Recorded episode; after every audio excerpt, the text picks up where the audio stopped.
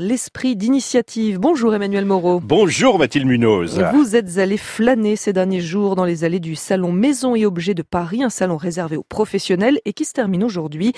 On y découvre les nouvelles tendances déco et design et vous y avez rencontré aussi une petite société qui vient de créer un jeu de construction et d'éveil pour enfants.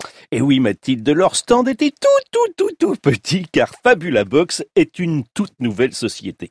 Son jeu de construction développe l'imagination. Les tout petits créent une ville imaginaire en assemblant des façades, des toits, afin de constituer leur décor. Ils bâtissent ainsi un quartier en carton dans lequel ils peuvent faire évoluer leurs jouets. Alexandra Rochette, fondatrice de ce jeu, le nez devant un faux vrai quartier du Vieux-Lyon avec ses couleurs ocre. Chaque façade représente euh, des façades d'étages, des façades de magasins, tout l'univers réel qui entoure les enfants. Et c'est à l'enfant ensuite de choisir dans quel ordre, dans quel sens il le monte pour personnaliser sa propre ville. Les plus petits ont tendance à vouloir euh, faire la tour la plus haute et les plus grands bah, prennent le temps de réfléchir une ville qui va répondre à l'histoire qu'ils ont envie de raconter.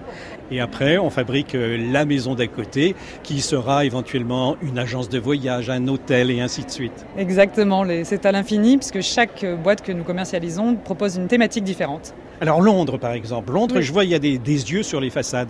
On a imaginé un Londres envahi par des monstres très rigolos. Et des graphes, il y a beaucoup de graphes.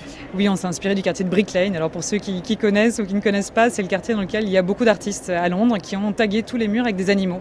Ça nous a beaucoup inspiré et nous, on a envie de raconter des histoires de monstres rigolos qui euh, égayent beaucoup le quotidien des enfants. Donc on constitue ainsi des rues et l'enfant peut se projeter passer d'une maison à l'autre. Oui, c'est un peu leur univers miniature dans lequel ils vont jouer, balader leur petite voiture, leur figurine, quelle qu'elle soit, et agrandir leur terrain de jeu. Et quels sont les matériaux utilisés pour fabriquer ces petites maisons? Oh bah vous imaginez, soigneusement choisi Mathilde. Tout est recyclable ou biodégradable.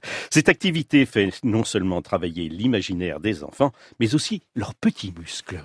On travaille la motricité fine et ça c'est extrêmement important pour nous. On a beaucoup de jeux d'éveil sur les façades, mais l'assemblage en lui-même a une fonction importante en termes de pédagogie et d'éveil, puisqu'on va travailler la motricité fine, c'est-à-dire les petits muscles des doigts qui vont permettre aux enfants de maîtriser l'écriture. Et ils le font de manière euh, ludique et passive, en assemblant, en jouant.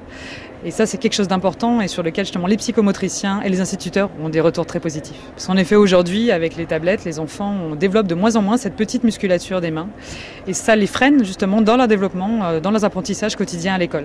Et donc dans le jouet, on a voulu introduire cette notion de motricité parce que c'est un élément important de l'éveil. Alexandra, vous avez fait des études d'architecture. C'est pendant vos études que vous avez eu cette idée?